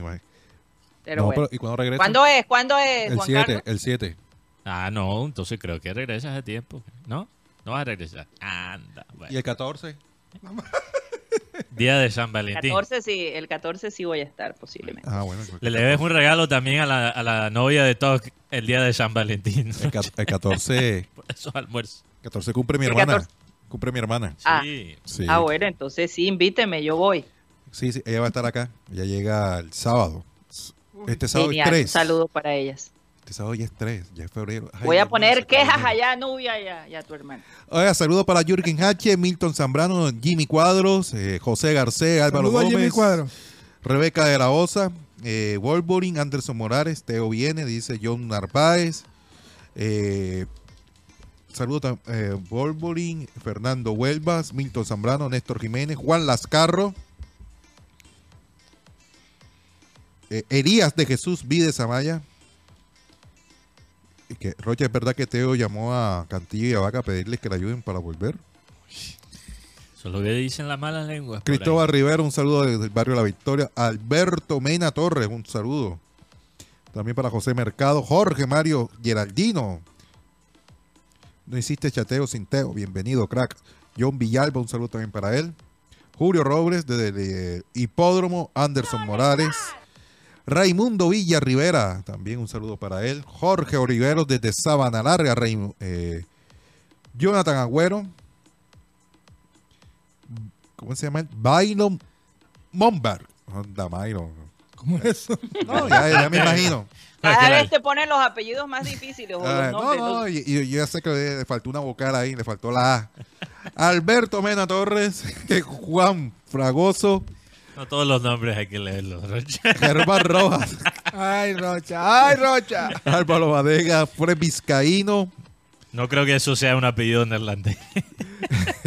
Fernando Uribe, un saludo para él. Jesse, William Adá, Junior necesita un jugador de calle como Teo, no en balde, como que dice, no en balde ha ganado campeonatos en varios países y los aniversarios les, y los adversarios le temen. Los aniversarios. No, aquí dice aniversario, los adversarios le temen. Es verdad. es Sí, verdad. estoy de acuerdo que vuelva. estoy de acuerdo. Germán Rojas, Jonathan. Agüero, también un saludo para eh, Fran- Hugo Castro, Víctor Campo, José Mercado, Samir Góngora, Tavo 73, un saludo para Manei Díaz desde Solepia. ¡Soledad! Héctor Alfonso Borges, Gima Salvador Keimel Jaspe, un saludo desde San Jacinto Bolívar, uy, Buen nombre para la gente de San Jacinto. Ernesto Pinilla, Jorge Enrique Pérez, un saludo para Jorge. Voy a ver si llamo a Jorge ahorita. Mario José Góngora Goenaga, desde Bogotá, gente querida, un abrazo. José Briseño, desde Orlando, Florida. Y Said Zabaleta, en el barrio El Parque. Saludos, José Briseño. Saludos a Mira, una- un argumento, un, un argumento para traer a Teo, compañero, también sería si Teo es capaz de realmente ser un mentor a los jugadores jóvenes. Que yo creo que sí, yo creo que sí, pero si él se puede dedicar a eso, por ejemplo, eh, a mí me impresionó en pocos minutos que él jugó ayer Hinojosa. Toñito. A mí me gustó bastante Hinojosa. Y te voy a decir, Sí. con Teo o sin Teo, Hinojosa podría ser. Yo no creo que él será un jugador que quizás llegue al nivel de un Teo o algo así. Pero puede ser un jugador importante para Junior en los próximos años porque todavía es relativamente joven. 24 años tiene Roberto Hinojosa. Oye, Roberto que- Hinojosa tiene 24 años. 24 Es que yo les digo algo, a mí me hubiera gustado que si Teo iba a entrar, entrara desde un principio. Sí, Eso me hubiera gustado. exacto. No podía. Comenzando que no- el no- año. No, no ahora, exacto, comenzando el año, ok, se vendían los abonos, la gente estaba emocionada, ¿verdad? Era el momento para meter a Teo. Mi, mi molestia es el momento en que se está haciendo la, Sí. la gestión con Teo, porque le ha tocado esperar mucho y la verdad tengo como pena ajena por él, porque ha estado literalmente, y me van a perdonar, pero Teo ha estado mendigando regresar, rogando Sí, regresar todos los años ha sido lo mismo. Todos los años ha sido lo mismo. Entonces pasa como esta historia que uno escucha todos los años, Mm. que sí, que no, que sí, y al final nada pasa. Entonces para mí en este momento es algo que yo no quiero pensar. Si se da lo de Teo, que se dé, y ojalá sea para bien del equipo. Sí, No tengo nada en contra de la persona, siempre hemos defendido a Teo, sí. pero en este momento en donde llega de nuevo el hecho de que él regrese, es el momento en donde yo no siento que, que es propicio para la entrada de él. Incluso creo que Sin el embargo- se demoró. Se demoró. Demasiado. Sin embargo, sin embargo, a veces eh, ciertas bendiciones llegan y uno no se da cuenta, ¿verdad? Por, por, por, por, por la terquedad, por de- el orgullo, ¿no? Y esta persona sigue, sigue pidiendo. Y también hay la posibilidad, Mateo, que con la llegada de Teo todo cambie y la cosa mejore todavía aún más. Entonces, To- Totalmente. es una situación muy ambigua en este momento y yo creo que el Juno se tiene es que concentrar en lo que tiene en este momento y si se da lo de Teo, bueno, El jueves. ya sabremos por qué, ¿no? El tiempo lo va a decir por qué. O, o si fue para bien o si definitivamente... Pero quiero ser muy claro aquí, porque tenemos que obviamente hablar de otras cosas, Karina, y también pasar la página con el tema Teo. Quiero que la Por gente favor. entiende que si Teo no llega, no es por Arturo Reyes. No se comen ese cuento. Eh, no se coman Sí, el amague. total. No se comen a la mague. Cuando hay un 75% básicamente que no está aprobando la entrada de Teo. O digamos un, un, Un un, 60%. un set- 60 y pico por ciento Sí. que no está aprobando Teo. Ah. Ellos son los que toman las decisiones, no Arturo Reyes. Exacto. Es que esa es la cosa, que siempre tratan de coger a la persona, eh, digamos, de ese grupo más débil, ¿no? Es, es como en la mafia. Siempre hay un man que toma eh, la culpa por, por la situación, por, eh, o sea, siempre hay el que cae, el que va a, a- a la cárcel. Y normalmente en Junior es el técnico. Lo hemos visto muchas veces. Lo vimos con el bolillo. Que el bolillo, sí, el bolillo mereció muchas las críticas de la hinchada de la prensa. No estoy diciendo que no, pero no podemos pretender que las decisiones del Bolívar las tomó solito. Él tenía todo el respaldo de, de los directivos para sacar a Viera y hasta para sacar a Vaca, pero la hinchada peleó por la continuidad de Vaca y mira los resultados que, que obviamente eso, eso provocó. Juan Cruz Real, le trataron de echar la culpa de varias cosas a Juan Cruz Real, que también un técnico que mereció ciertas críticas de parte de la prensa en la hinchada, pero que al fin y al cabo no era el que estaba tomando la- las decisiones a nivel directivo. O sea, es, es algo. Yo creo, yo creo que, yo creo que es 60-40 en ese caso. Porque yo conozco técnicos que si ven que le- el- los directivos no lo están respetando, se van. Y Ahora- la personalidad de irse. Y eso es lo que Ahora- yo creo que nos falta, le falta a muchos técnicos en Colombia que están es pendientes del plato de comida de, de- de mañana, pero no están pendientes de su prestigio como técnicos. Sí, eso es No, cierto. no, pero yo creo, yo creo que eh, este, en este momento no es el caso de Arturo Reyes, porque yo creo que él eh, ha puesto su- sus condiciones, se ha tomado el tiempo y toda la cosa. Pero una cosa sí te digo, Mateo. John Char escucha mucho lo que Arturo Reyes dice. No, yo creo que Arturo Reyes no, no va a negar la oportunidad de, de- de tener a Teo en el equipo. No creo. No, no, no creo. No, creo, no, no no creo. No creo. Que, Arturo. Reyes sea cap- Para nada, capaz de manejar el camerino teniendo otra figura tan arrolladora como, como Teo. Eso, es ot- esa, es otra pregunta. Eso es No, pero lo que yo quiero decir con lo que dije, Sí. para aclarar, es que si Arturo Reyes habla con, con ciertos grupos y dice, esta persona podría, o sea, él podría tal vez dar la vuelta, ¿no? Él Sí, podría de alguna manera posible. positiva incidir definitivamente eh, si él defiende, pero eso también tiene sus riesgos. Sí, él tiene, si no él tiene funciona- enlace. Si, si él no fun- si no funciona lo de Teo, entonces la culpa Sí. se la echan a él de una. Totalmente. Entonces tiene que ser muy cuidadoso en lo que dice. Esto es una situación donde nadie gana. No, no, no, no, no, no. No, no, Nadie eso no es verdad. Esto es una situación donde Arturo Reyes prácticamente no gana. O Porque No gana, bueno, viene Teo, así, no gana. la única manera que, que Arturo Reyes gana es que el equipo con o sin Teo funcione. Porque si llega Teo y las cosas no fluyen, es culpa de Arturo Reyes. Así Si es. no llega Teo y las cosas no fluyen, es culpa de sea, Arturo que si O sea, gana, se gana. Por, to- por La única manera es ganar un título Bueno, por lo menos este año. hablando de Arturo Reyes manejando estrellas, manejando personas conflictivas, le tocó manejar a James, a Quintero, y lo que la gente dice, dicen, es que le tienen un respeto porque el hombre se ganó el respeto de los mayores de la selección Colombia. Tú escuchas hablar Falcao de Arturo Reyes y como que Sí. quedan sorprendidos. En el otro caso, el tema del capitán Carlos Vaca, dice uno acá que la gran amistad que tienen estos dos, estos dos personajes puede influir. Pero lo que a mí me impacta de esta nómina es que yo venía pensando hoy, decía, este Junior, ¿cómo lo podríamos llamar? Y yo creo que lo podríamos llamar Junior Época Gloriosa. ¿Por qué? Porque hay jugadores del título del 2011 y 2010, Vladimir Ibaka. Ujú. Hay títulos del 2017, Carlos Arturo, eh, Jimmy Chará, Gabriel Fuentes, el mismo Rafa Pérez, Víctor Cantillo. Y está la camada de los jugadores nuevos. de los que ganaron el Sí, último título. Sí, que- totalmente. Es reunir muchos de, de los protagonistas de los que han sido parte de los equipos que le han traído gloria al equipo en los últimos Claro. 12, las, 13 épocas, años. las épocas Pero Mateo, hasta cierto punto eso es simplemente un, un resumen de lo que ha significado estos 100 años y por eso este año Exacto. yo creo que el Junior estaba esperando traer todos estos personajes para recordar la gloria. Una celebración de la historia del Una Junior. celebración de la historia del Junior. Entonces, traer estos personajes que todavía están vigentes, ¿verdad? Porque no se puede traer a los personajes eh, de, Sí. de épocas pasadas, pero estos que en los últimos años de alguna manera han incidido en el equipo, en la hinchada, en, en el cariño, ¿no? Por ejemplo, la gente sueña ver el- lo del chateo, lo sueña ver.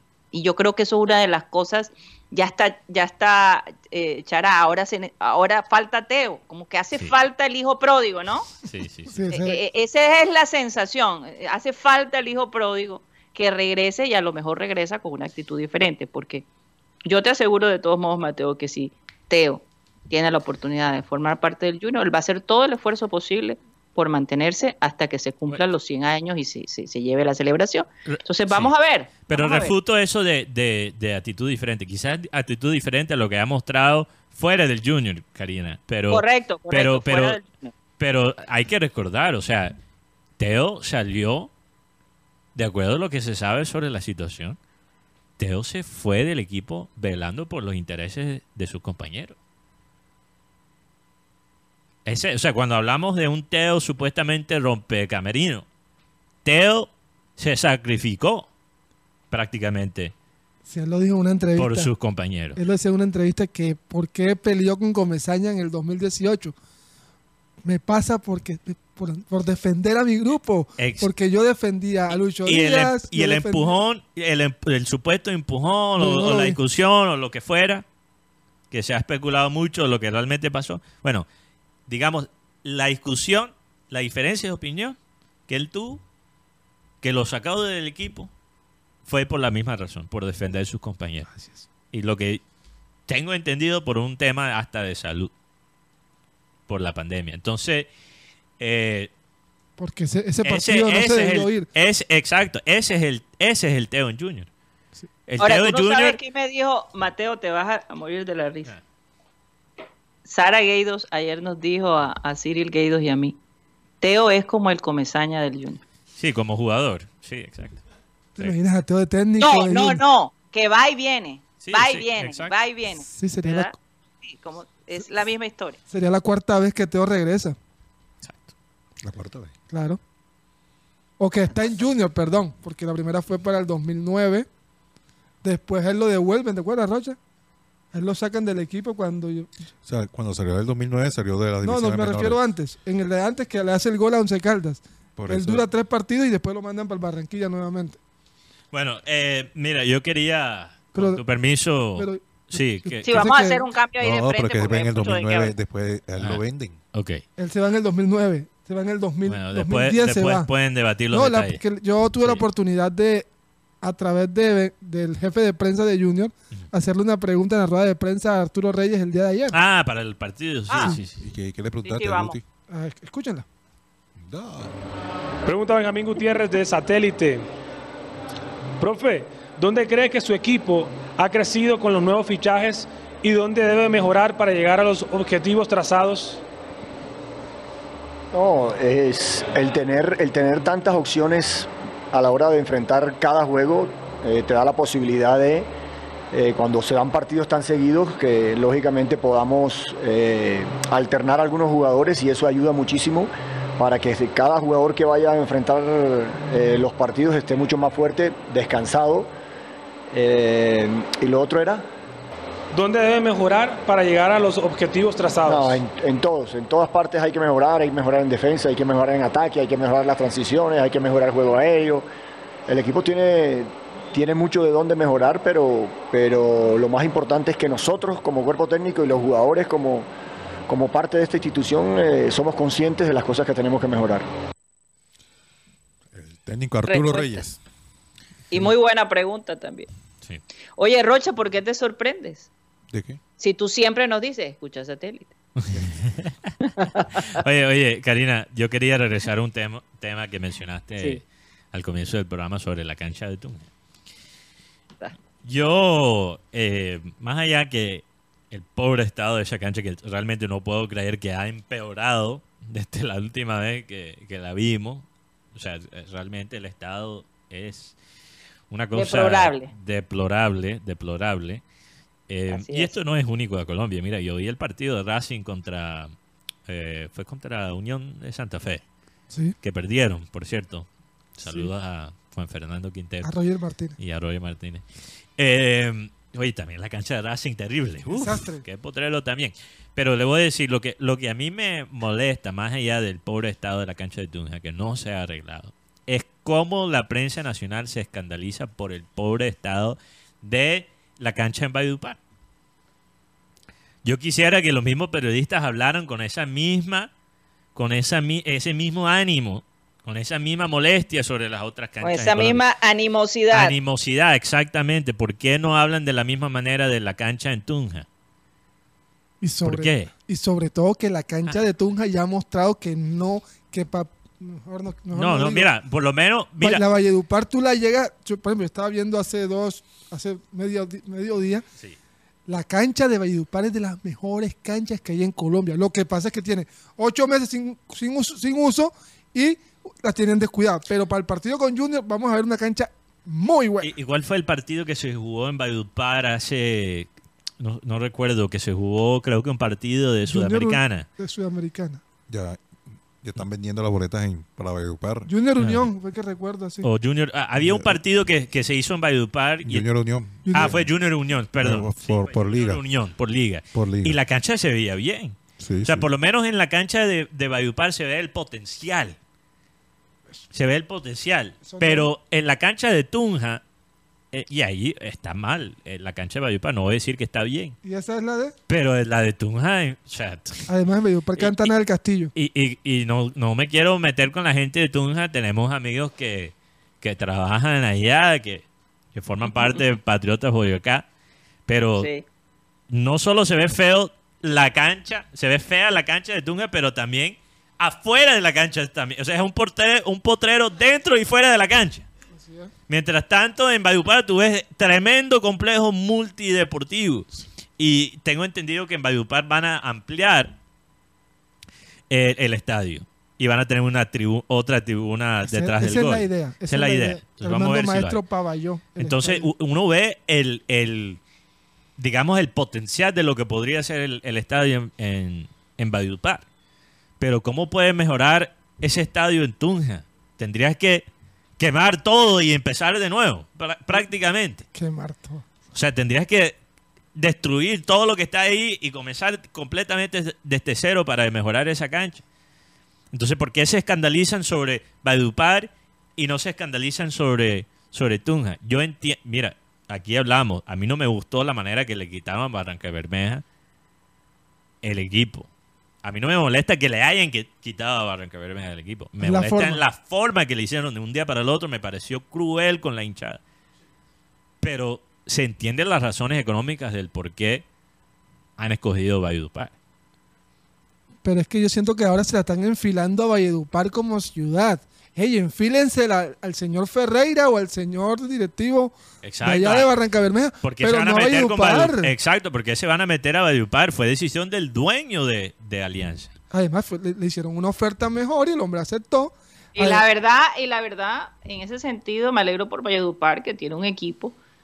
¿Cómo le va a ir? No lo sé, porque ya sabemos que, que la gente difícil. en Valledupar es hincha del Junior. Sí. Pero, está- Pero está- el hecho gente- de sentir que tiene un equipo que está allá, que, que- que- Sí. que se entrena allá, o sea, y donde van a ir este, equipos internacionales, ¿no?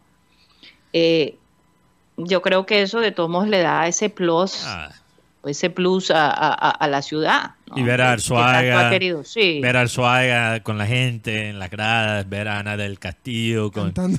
Cantando con la camiseta de Alianza, eso le da, eso le da un peso a- al equipo en la Hombre, ciudad. sí, Creo que sí, le hace sí, falta 100%. una estrella vallenata al equipo en, en los jugadores, porque es un equipo que, a pesar de que está en Valledupar, los dos fichajes más importantes son dos jugadores santanderianos, Sherman Cárdenas, que estuvo en Junior, Michael y Michael Rangel.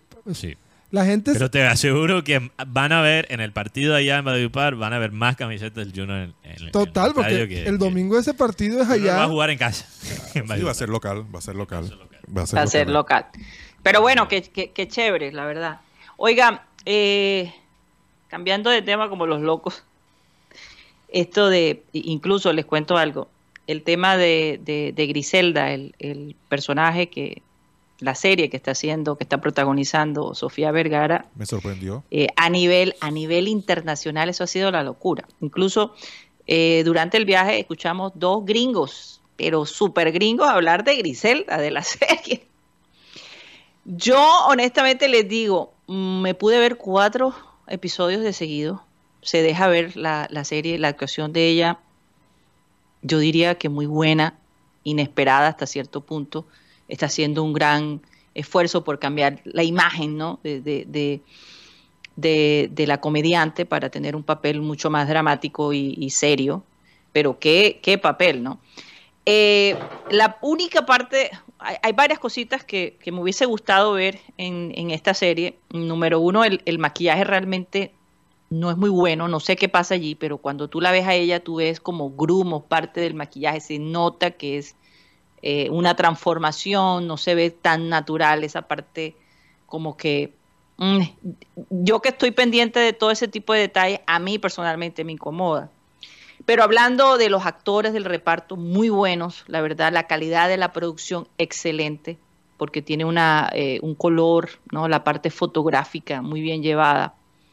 Eh, de repente, lo que yo siento con todo esto, y, a pesar de que el hijo de Griselda criticó, este se llama Michael Corleone, es el último hijo de ella.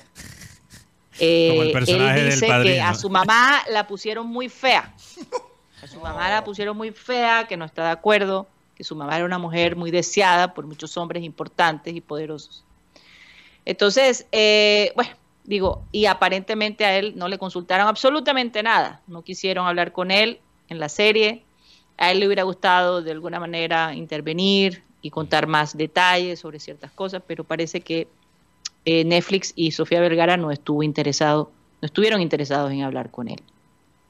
La parte que yo veo aquí es que de todos modos a Griselda se le está poniendo, se le está mostrando una imagen más de una mujer eh, que tiene algo de, de, de, de humanidad. De conciencia. ¿no? Eh, que hay de conciencia, que hay sensibilidad con sus hijos, eh, que pensó dos veces antes de matar a un hombre eh, que tenía a su familia allí presente. Eh, y en la realidad sabemos que Griselda, en primer lugar, cuando ella llega a Miami, ya ella llega a Miami como la madrina de la coca, ¿no? Sí. O sea, ya ella tenía una reputación enorme. Ella no llega ahí como una ama de casa, ¿no? sí, sí. Como una ama de casa, como la han tratado de, de, de enfocar. De eh, aparentemente, el primer esposo ella lo mata mmm, porque el tipo le tumbó dinero y lo masacró. O sea, e, e, esta mujer era una mujer supremamente violenta y con Sofía Vergara, pues esa violencia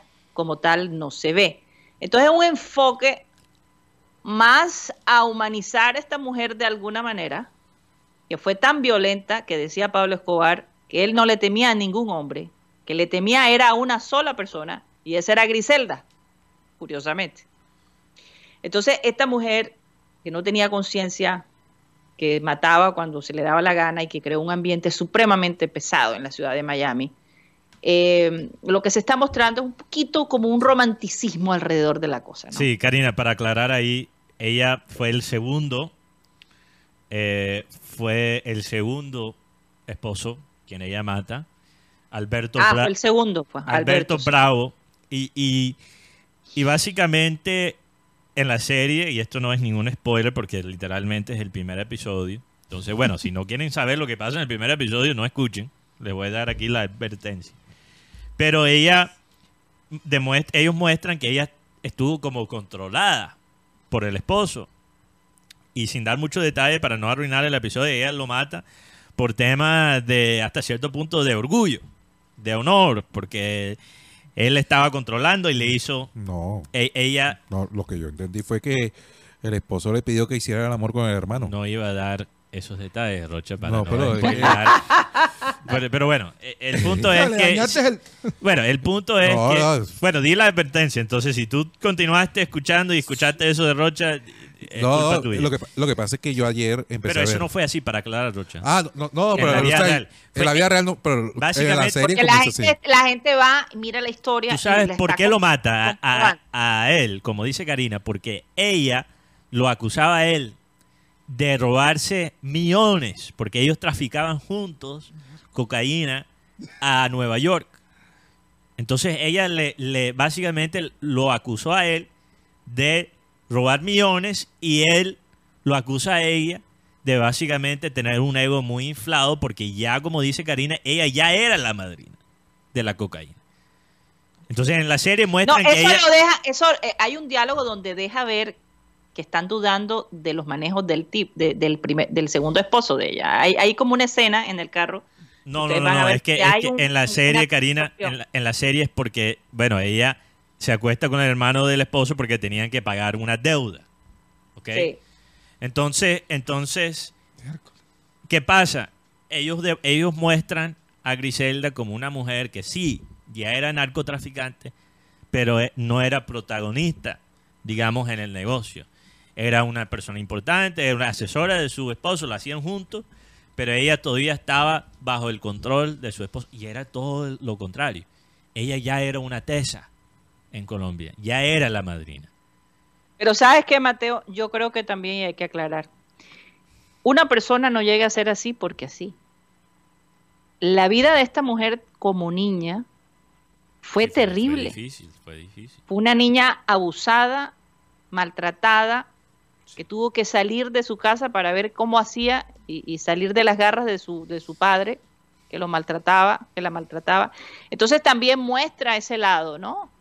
De, de, de, de cómo tanto sufrimiento, tanto rechazo, tanto abuso, la volvió, la, la fue volviendo una mujer dura, Sí. sin escrúpulos, sin sensibilidad, ¿no? Y con mucha Entonces yo creo que también, yo creo que también eh, eh, la serie está tratando de mostrar, porque muestran todo lo que ella vivió, de alguna manera se comenta todo lo que ella vivió, fue estuvo en un prostíbulo, en fin, todo lo que esta mujer realmente tuvo que hacer para poder sobresalir eh, y no dejarse humillar y, y- y maltratar, ¿no? De, de- de personas, pues a dónde la llevó. O sea, ella también es producto de una serie de abusos Totalmente. constantes que tuvo no, en su niñez y en su, en su época de adolescencia. Y- y Entonces, me, hubiera, me hubiera gustado, bueno, no he terminado la serie, pero me hubiera gustado, en lo que he visto, más énfasis sobre eso.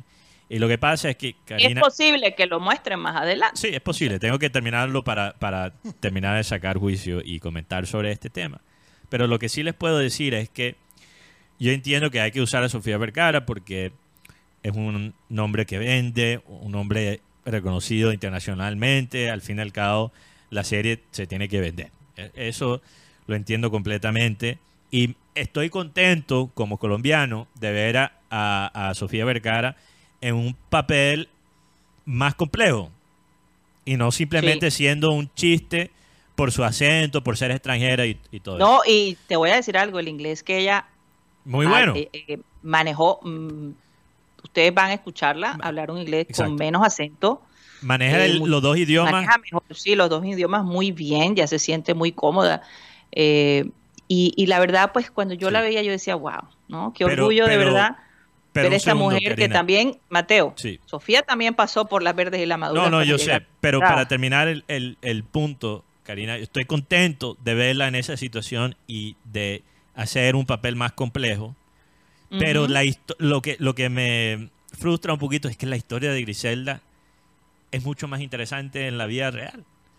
Porque Sí, sí, sí. ella, al fin del cabo en la serie, porque es Sofía Vergara, ella no es la típica seductora, pero sí usa algo de sensualidad en la serie. En la vida real, opinión personal, he visto la foto de Griselda Blanco, no era la mujer más agraciada. O sea, ella consigue su puesto en el bajo mundo a punto de violencia e inteligencia. Entonces, la mujer se le ocurrían unas estrategias y unas cosas que de verdad le volaba, o sea, era muy buena pensando en el mal. exacto, la Griselda en la serie le queda chiquita a la Griselda. No, por favor, total. Es más, ¿saben lo que dijo? Voy a terminar con esto, no sé si mis compañeros quieren agregar. El hijo dice que si Griselda estuviera viva y estuviera viendo eso, la historia sería otra. no estaría muy contenta. Se mandaría a Y las matar a cosas se- Sofía Vergara. Y las cosas se manejarían de otra manera. Así lo dijo. Imagínense eso. Qué miedo. A mí lo que, a mí lo que no me gustó fue que la, la Toti no, no hizo el esfuerzo de, de usar el acento paisa.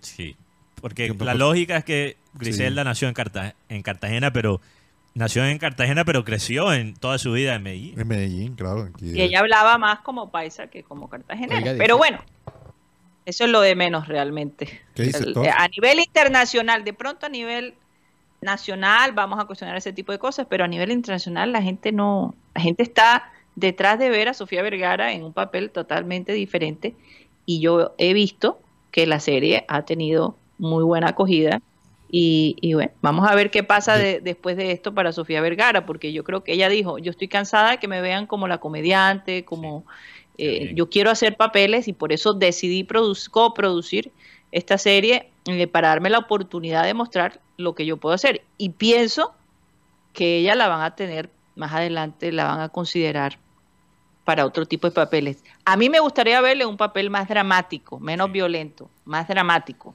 de repente. O dramático sin violencia, o sea, ya... Y sin violencia, porque realmente, pues tú no ves a Sofía Vergara eh, como la, eh, como de pronto verías a Jennifer López, que en el papel que hizo de la madre fue buenísima. Ella ya ha hecho papeles violentos antes. Y lo mismo Salma Hayek. Pero te voy a decir, Eh, Karina, yo creo bueno. que yo creo que la Toti con este papel, para mí, ha demostrado que es mejor actriz que, que Jennifer López. Oh, por favor. yo creo que yo, eh, yo creo que Jennifer Sofía, López últimamente eh, lo que más sabe mover, eh, ya sabemos qué es. ¿Qué cosa? Oiga, yo no he visto aún. eh, si yo la- digo eso a mí me cancelan. yo no he visto aún la serie, pero estoy enterado que sale Carol G. Sí, Sí, sí, Karol sale ahí, G, sale ahí. Karol G Sale, óyeme, Sale a partir del sí, segundo capítulo. papel, hace un buen Sí, papel. sí, Carol G no, la verdad hay que darle algo de crédito. Óyeme, muy natural, muy natural Carol G. La prima de Sofía Vergara está allí, que ya es una actriz que lleva años en los Estados Unidos trabajando en distintas series. Se me escapa el nombre de ella en este momento, pero es prima segunda aparentemente, es hija de una prima de Sofía Vergara. Y, y yo te digo, este, eh, el, el actor este Tapan, creo que es Cristian apellido Tapan. Ah, no, ese es un Cristian actorazo, Tapan, no, ese es un actorazo. actorazo. Y además está el de Umaña, recuérdeme, este Trujillo Sí, también. también. Diego Trujillo. Trujillo también está allí. Bueno, hay una serie de actores que de verdad. No, pero trabajo. Tapan es un genio. Un genio, de verdad que me encanta mucho. Y el que hace el papel de... Ese no es Johnny, el del el menudo. El del- No, no, no, del- no es Johnny, no es Johnny, no es Johnny, no es Johnny. El que hace Se el papel del parece, pero mafioso no venezolano. Exacto, el Sí. mafioso venezolano. No, no es Johnny. Se parece, pero no es. No, no es Johnny. No, es que el elenco, el, el, este, Es Juliet Gómez, ¿no? el que ven a la izquierda, eh, que es, hace papel, digamos, como del asesino de, de Griselda, él también ha hecho un tremendo papel. No, no, la verdad, o sea, en cuanto a actuación, Si no estoy mal, ella se ¿Cuánto llama guion? Juliet Gómez, si no estoy mal. no, pero eso no es la prima. esa- No, pero la, la que estaba al también lado de está ella- Juliette Gómez. Sí, pero sí. no sé, la primera no sé. Ella hace papel de, creo Mira, que mira, de, mira. de la esposa de, de uno de los Está Ochoa. de negro, Roger, la que está de negro. Ah, sí, Sí, sí, ella sí. estuvo ahí. ¿Y, y, y quién es la que está de negro principal? Eh, La del centro. Es Sofía. Sí, Sí, esa es es. Sofía. Claro. Sof- Esa es Sofía. ¿Qué pasa, Roger? Creo que la prima es. Bueno, ya estoy buscando el dato. Ya estoy buscando el dato. Ahora le digo. Pero sí, la prima que, que hace papel de, de una de las prostitutas que, que ayuda en el Ahora, la pregunta, la pregunta es, hay una escenita ahí, poquito subida de tono. Paulina Yo Dávila. no sé, ah, Se llama la prima. Paulina Dávila, Paulina Dávila. Eh, hay una escena ahí poco subida y yo tengo que pensar, señores, que esa escena no la hizo Sofía. Ah, no de, sé. de No, un, no, yo sí de la un hizo. acto íntimo. Sí la hizo. De Yo la acerqué. Sí la hizo. Yo la acerqué a la imagen. Yo- Analizante. sí, sí, sí, sí, sí, sí. No, yo no creo que ella se prestó para eso. No creo. Hay, o sea, sé. eso existe. Hay actrices que requieren doble de. Doble, en vez de doble para Porque- las escenas de acción, porque, doble para las acciones Óyeme, de íntimas. espalda nada más, de espalda nada más. eh, en fin, no sé, me parece que, que, que- que ella no... Así no- les voy a decir, si no es ella, hicieron un buen trabajo escogiendo el doble. Sí, sí. Lo único que voy a comentar. Si No. no, es ella, porque realmente parece que fuera ella. Yo, yo apenas llevo tres Eso es lo que yo pienso, no es que sea verdad. Es posible que haya sido ella y que haya querido tener, eh, tú sabes, hacer esa escena, pero, pero yo pienso que ella a lo mejor no se prestó para eso. No sé, siendo ella la coproductora, siendo ella, no sé, Posible. ustedes dirán. Hay actrices que dicen, yo no, no quiero hacer las escenas íntimas. Me buscan un doble. No, y, y allá a ese nivel, Mateo, ya a ese nivel donde ella es productora, donde ella incide, donde ella es la protagonista, ella puede decidir lo que le da la Claro, gana. Claro, ¿no? y es sospechoso, sí es sospechoso que en esa escena, ahora que lo pienso, no muestran su cara. Exactamente. Ahora que lo- o sea, Entonces, si escogieron el- si es doble, escogieron muy bien el doble porque es creíble. Es creíble. Pero esa es la magia de Hollywood. Exactamente. Bueno, hagamos aquí, o ya le dedicamos a, a Sofía Vergara. Este- Oye, por cierto que le preguntaron que cuál era su amor platónico y dijo, no, yo no puedo decir cuál es mi amor Juan Carlos platónico. Rocha. E- ella no puede decir Que porque si ella, si ella dice que quién es su amor platónico, a lo mejor lo puede conseguir. interés. Sí, entonces ella como que, no, no, yo me lo reservo porque, pero tú no sabes que me pasó por la mente, será Brad Pitt. Porque es que en esa época, todas nosotras, ¿no? Eh, Brad Pitt siempre ha sido como el actor Brad Pitt y Keanu Reeves, que es el, digamos, dos de los actores como de la época nuestra. No, no, no, exacto. ahí pasó está por la una- mente. Pero ella dijo, le preguntaron, ¿pero está soltero? Y dice, ¿pero cómo no va a estar? ¿Cómo voy a decir que me gusta alguien y está casado? E- Esa es la vaina. Si ella dice, se nota que si ella dice quién es, a lo mejor lo puede conseguir. Lo más probable, Mateo. Lo más probable. Oye, ¿te imaginas despertarse? Ey. Bueno, ahí está una foto con Brad Pitt, fíjate. ¿Te imaginas despertarse y, escu- y ver eso en las noticias? Tú eres el amor platónico de Sofía Vergara. Queda ¿Qué Rocha. tú? ¿Te vi bien ahí? Yo te digo una cosa, es que Brad Pitt, por favor. Ese hombre sí, sí parece el papel que, que ¿te acuerdan de Benjamin Button? Que, que, que iba, se veía más joven a- a- cuando los años le iba pasando. Sí, el hombre no envejece. No, el hombre no envejece. Y es una copia de Robert Redford. Si ustedes lo ven. Hay teorías conspiratorias. Hay teorías Dígame, que dicen que Robert Redford dos. Es el padre de es Brad el Pitt. padre. Hay gente que piensa eso, porque el parecido es tan...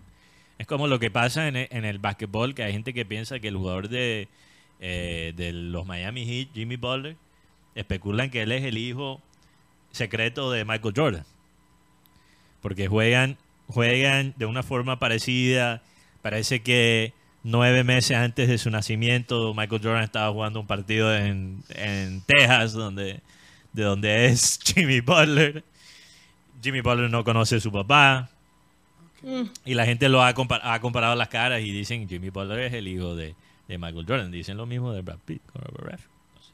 ¿Quién sabe? Oh, no, sí, cosa. ¿Quién sabe? Qué Cosas, Bueno, cosas más oigan, señores, eh, ¿qué está pasando con el Barcelona? Por favor. Uy, no, eso es un desastre. Yo creo, que- yo creo que eso está, está más enredado que los incendios forestales en, Barra- en Colombia. Está muy No, enredado. no, no. Lo de Xavi, Xavi No, eso es una- Xavi Cha- se va, se despide diciendo que hasta final de temporada va a estar. El tema con Barcelona es que va ganando, cinco, va ganando 3 a 2 y le remontan un 5 a 3. Los goles parecen hechos de... Hasta los peladitos en el parque juegan mejor que la defensa del Barcelona. Oye, mira, mira. Es una Oye, vaina- Mateo, Sí, Mm. Karina, es una hay vaina. unas teorías conspiratorias de... Alguien me dijo por ahí que tal que, que Jurgen Klopp se vaya para Barcelona. Eso Bueno. sería posible. Eh, no, no creo que sea posible porque le, le voy a explicar algo de Jürgen Klopp.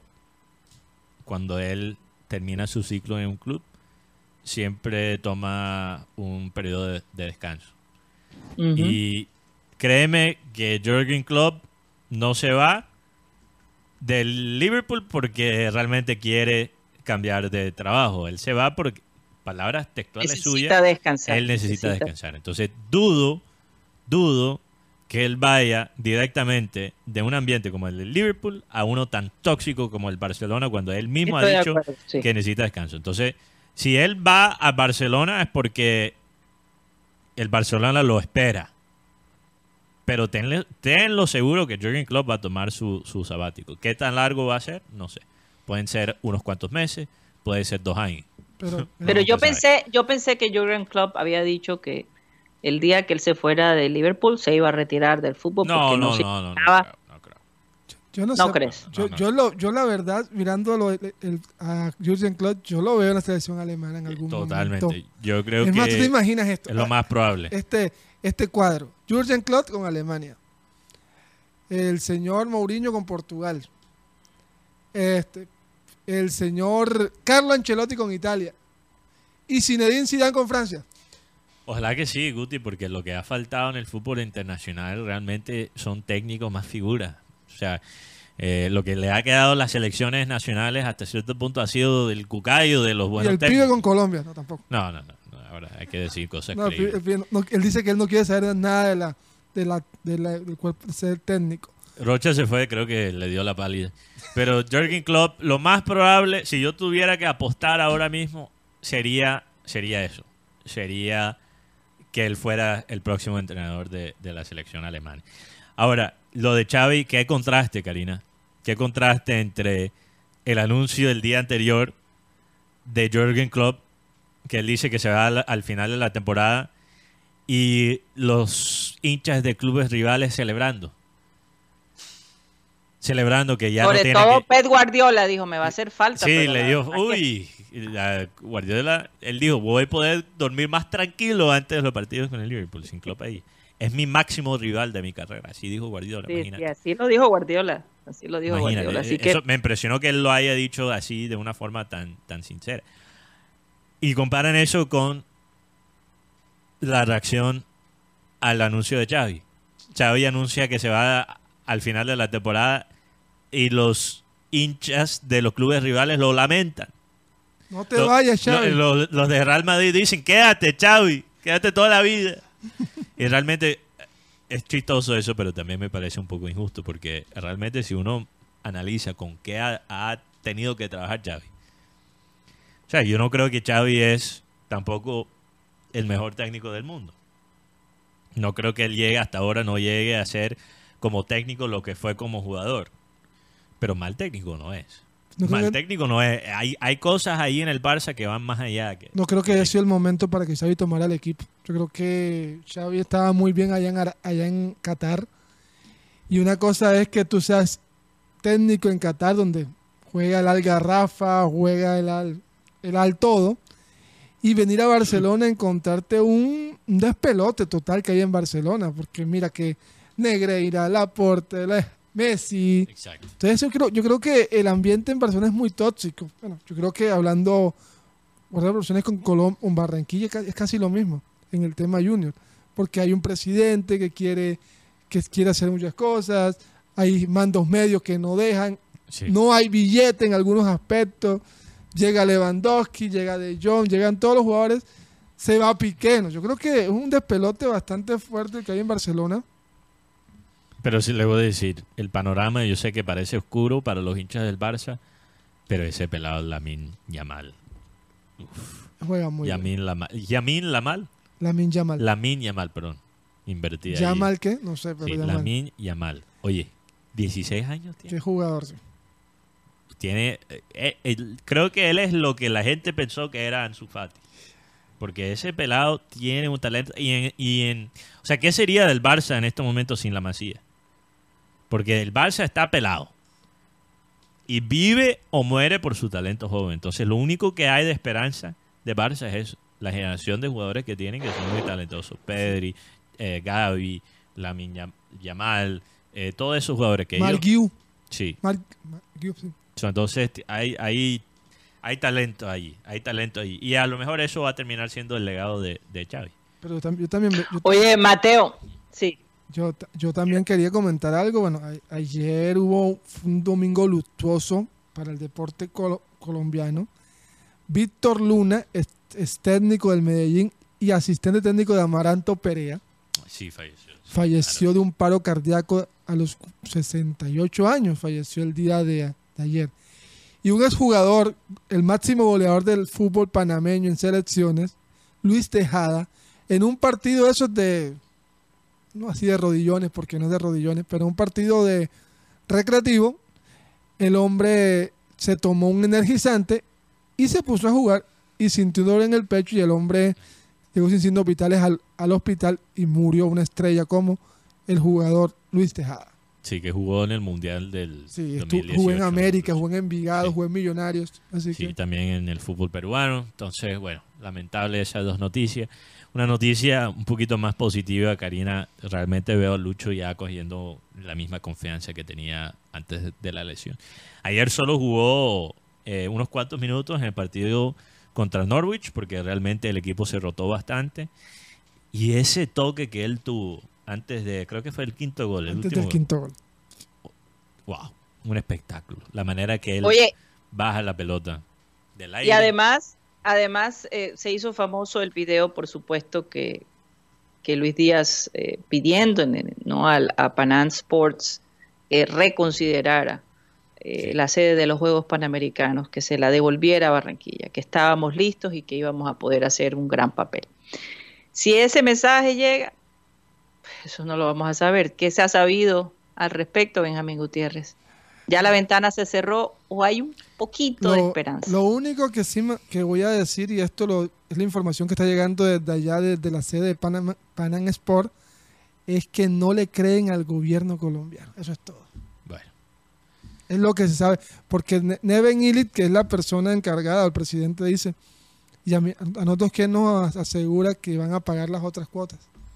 Sí, y eso es, eh, o sea, es una respuesta válida a lo que pasó, porque realmente hubo una ventana bastante amplia para pagar esta plana y no se hizo. Entonces, ¿cómo puede confiar Panam Sport que, que van a recibir ese dinero? Y sobre todo con todo y eso, con todo y eso, un personaje importante como Helmut Bellingroth dice que sí hay una pequeña ventana para que Barranquilla recupere la sede. Entonces vamos a ver. Bacano, lo que acabas de decir es muy importante porque como habíamos, Ciro Solano había dicho que Barranquilla no se podía presentar, pero ahora están peleando en la ciudad de Barranquilla, están peleando y se están basando mucho en lo que pasó en los centroamericanos del 2018.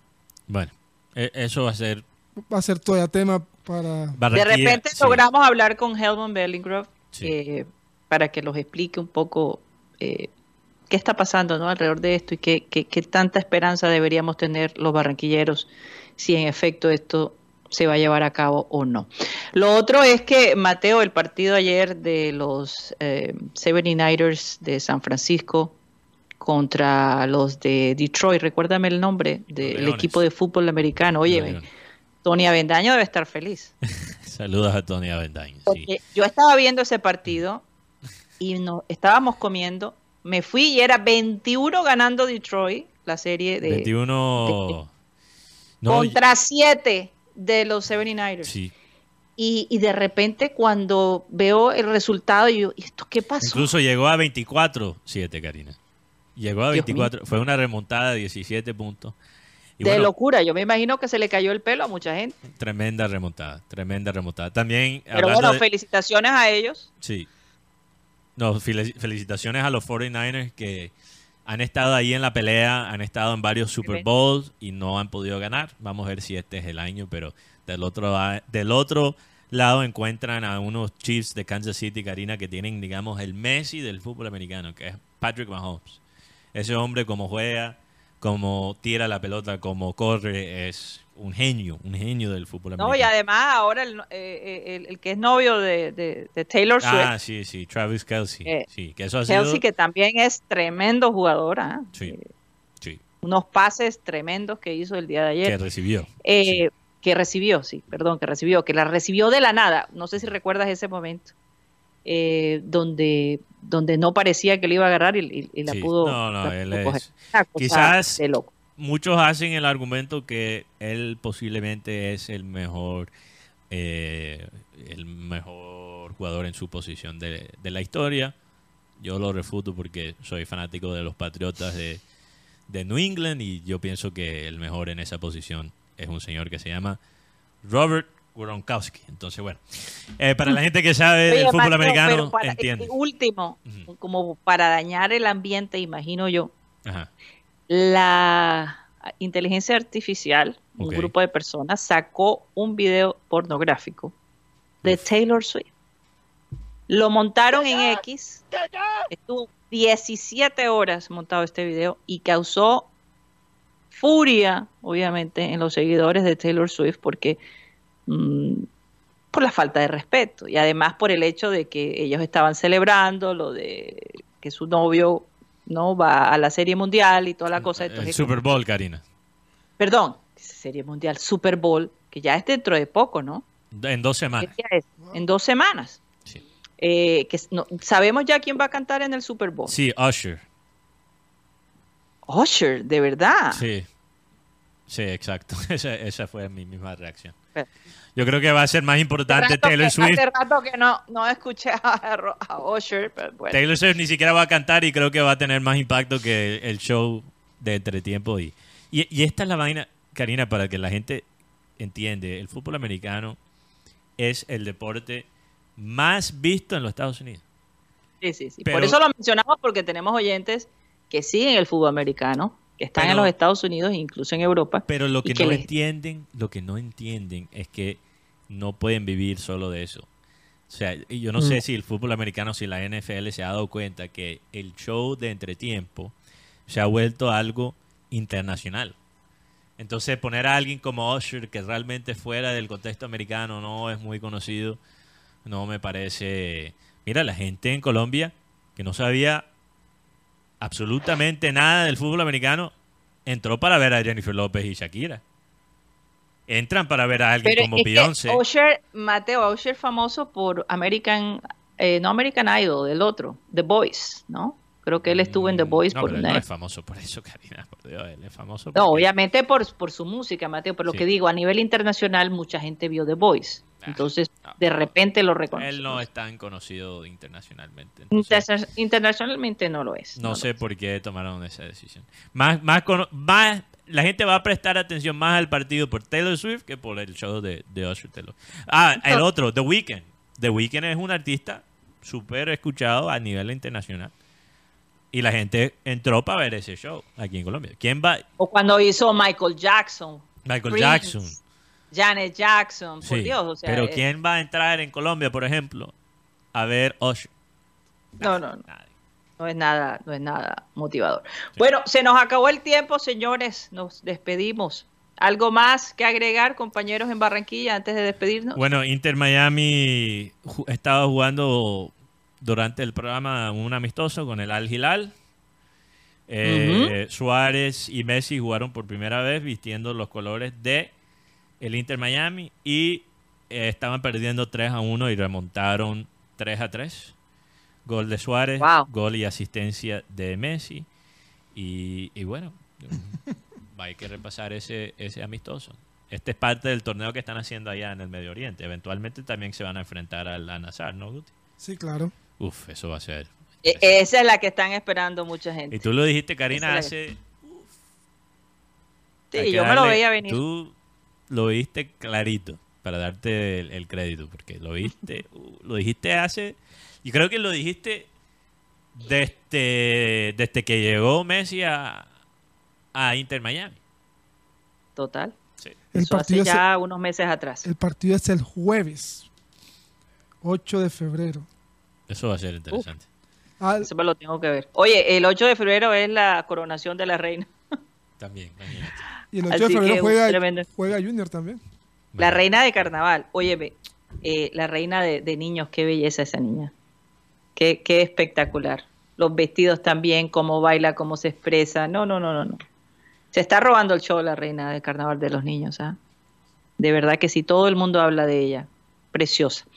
Bueno, se nos acabó el tiempo. Muchas gracias por haber estado con nosotros. Un saludo a todos mis compañeros, agradecerles por la paciencia, a los oyentes por seguir con nosotros siempre y apoyarnos.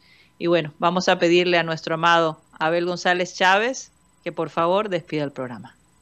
porque no me avergüenzo del Evangelio, porque es poder de Dios para salvación de todo aquel que cree, al judío primeramente y también al griego. O sea, los cachacos y los costeños. Señores, se, nos acabó el time.